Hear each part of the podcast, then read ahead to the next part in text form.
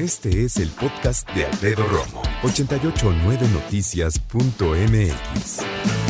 Con mucho respeto, amiga, ¿ya te autoexploras? ¿Ya incluso te tocó hacerte tu mamografía? Es bien importante, fíjate que hoy es el Día Mundial contra la lucha del cáncer de mama y es lamentablemente una situación muy complicada porque es el tipo de cáncer que más se lleva vida de las mujeres, ¿sabes? Y ha crecido tanto que desbancó al cáncer cérvico-uterino y ahora ocupa el primer lugar precisamente en cuanto a padecimientos femeninos. Si eres mayor de 20 años, después de terminar tu periodo menstrual, puedes hacerte tu autoexploración.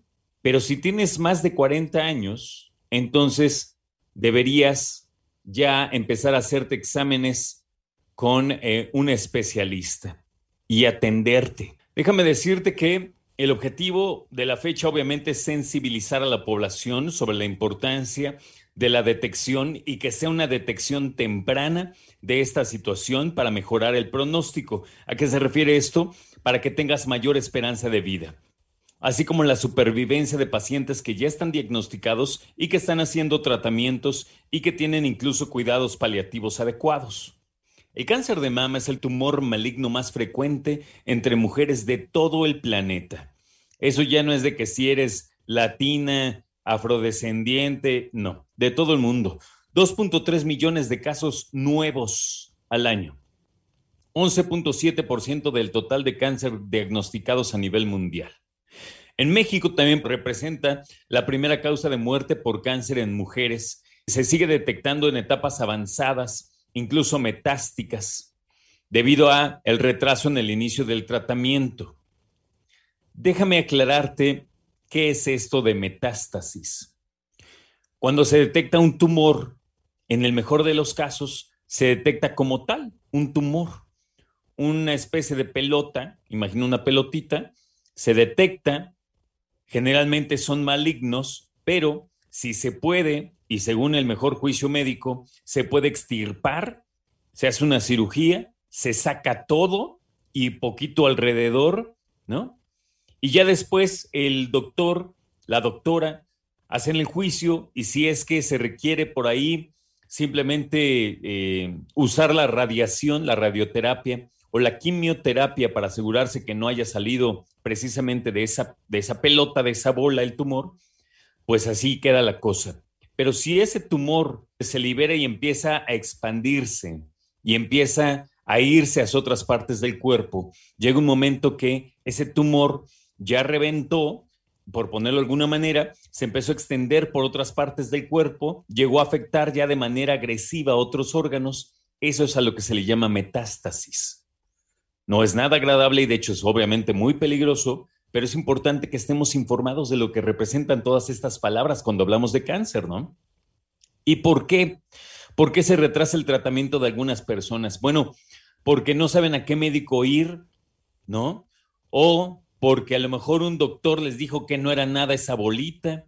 Por eso fíjate que de repente los oncólogos, si tienen mucha razón, pues son muy celosos de su trabajo porque hay otros médicos generales que dicen, ah, esas bolitas salen, son grasitas, son esto y esto.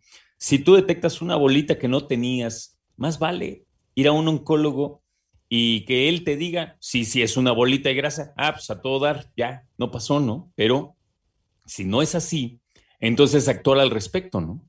Fíjate, en 2020, 97.300 personas murieron por cáncer de mama. Aunque no lo creas, 58 casos fueron de hombres, por lo que sí, sí existe el cáncer de mama en los hombres. Mi compañero Lalo González nos compartía información bien importante. Él logró platicar con el director de FUCAM, que por cierto es eh, una de las fundaciones más importantes de cáncer de mama en México y América Latina. Y el director nos platicaba que la atención se llegó a obstaculizar por la pandemia, obviamente, y también porque les quitaron el seguro popular a las mujeres. Como lo conocíamos, hoy existe el INSABI, pero todavía no llega al ritmo, a la cobertura o al alcance que ya tenía el seguro popular para estas mujeres. ¿Ok? Y hay otras que no se hicieron estudios porque les daba miedo el COVID y no salieron de casa. En 2020, FUCAM no llevó a cabo las miles de mastografías que realiza año con año. Se supone que podría ser entre 30 y 40 mil, déjala en 35 mil mastografías que no llevaron a cabo por la pandemia. Y entonces, obviamente, esto se puede llegar a reflejar en una cantidad grande de mujeres que buscarán atención eh, en cuanto a cáncer de mama y lamentablemente, ojalá no, ojalá me equivoque, pero podrían algunas llegar en la etapa avanzada de este padecimiento. Fíjate qué situación, ¿eh? Y además, en una situación en donde los medicamentos para atender el cáncer están escasos en la República Mexicana. Ya sabemos que detectado a tiempo, el cáncer de mama es perfectamente curable. De hecho, a mí me decía un especialista que el cáncer de mama detectado a tiempo puede incluso evitar la cirugía.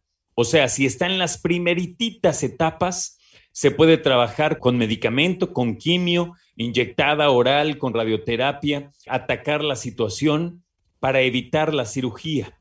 Detectado a tiempo, el cáncer de mama podría, entre comillas, tratarse por 100 mil pesos. Pero si pasa el tiempo y lamentablemente ha avanzado incluso a la etapa de metástasis, cuando ya se esparció el cáncer a algunos otros órganos vitales, podría llegar hasta 2 millones de pesos el tratamiento y lamentablemente el éxito no se sabe si está asegurado. No se sabe si esa mujer va a responder y va a mejorar con el tratamiento. Llama la atención que en el 2020 se detectaron 2.721 casos de cáncer de mama en mujeres. En 2020, 2.721, que deben ser menores a los de otros años por la pandemia, ¿no? Pero bueno, 2.700 casos. ¿Sabes cuántos hubo de hombre? 58. Cualquiera diría, oye, proporcionalmente es absolutamente nada y tiene razón. Sin embargo, así de poquitos han ido subiendo, ¿eh? Y yo creo que esto es un tema muy importante para platicar, porque los hombres, todos los hombres, también tenemos grasa en el pecho. Y por supuesto hay que tomarlo en cuenta cuando hay algunos hombres eh, que tienen obesidad. Y acuérdate que la obesidad es un factor de riesgo en cuanto al cáncer cualquier tipo de cáncer.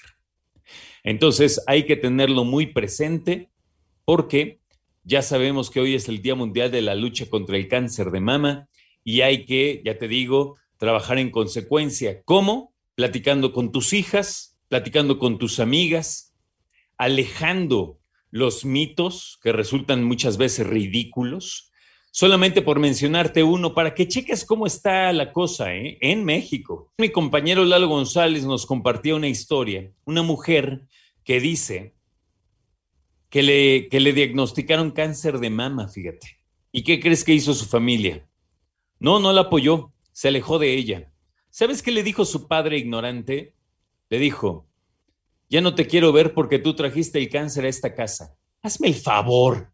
El cáncer no es algo que se contagie. Y tú dirás, oye, pero el cáncer es hereditario. No, no, no. O sea, a ver, es que ese es precisamente un mito, porque tú dices, el doctor me dijo que me checara si mi mamá o mi hermano o mi abuelita tuvieron cáncer. Sí, es cierto, totalmente cierto. Ahora tú pregúntale a un especialista, ¿cuánto incide en una persona que su mamá, papá, abuelo hayan tenido cáncer?